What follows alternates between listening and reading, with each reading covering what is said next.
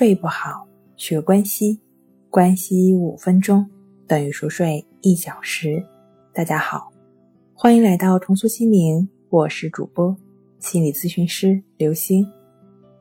今天要分享的作品是如何巧妙的应对午后犯困。如果错过了中午的休息时间，并希望能够在黄昏时段插入一个可控的修复期。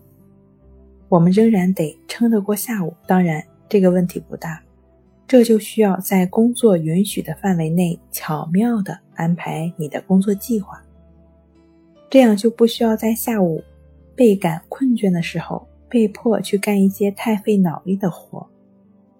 你可以避免在刚吃完饭不久参加会议，至少可以安排好那些你有权掌控的事儿。如果你可以巧妙地安排你的工作，就可以在这个时间段完成一些要求最低的任务，比如文件归档、影印、整合、润色，你已经大部分完成的报告。此外，如果你有需要出门办理的工作，比如去银行或去邮局，你也可以尽量安排在这个时间段。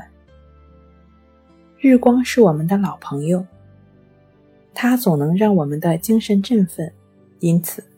如果你做的是办公室工作，就不该在整个午休时段一直在办公桌前。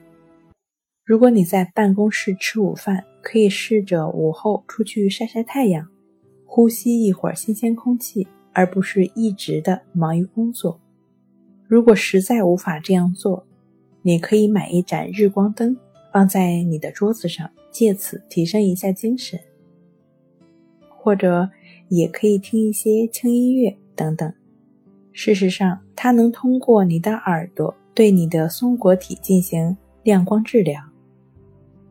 无论这一时间段你在哪儿工作，给自己增加一点光照，你的效率已经在下降了，需要休整一番。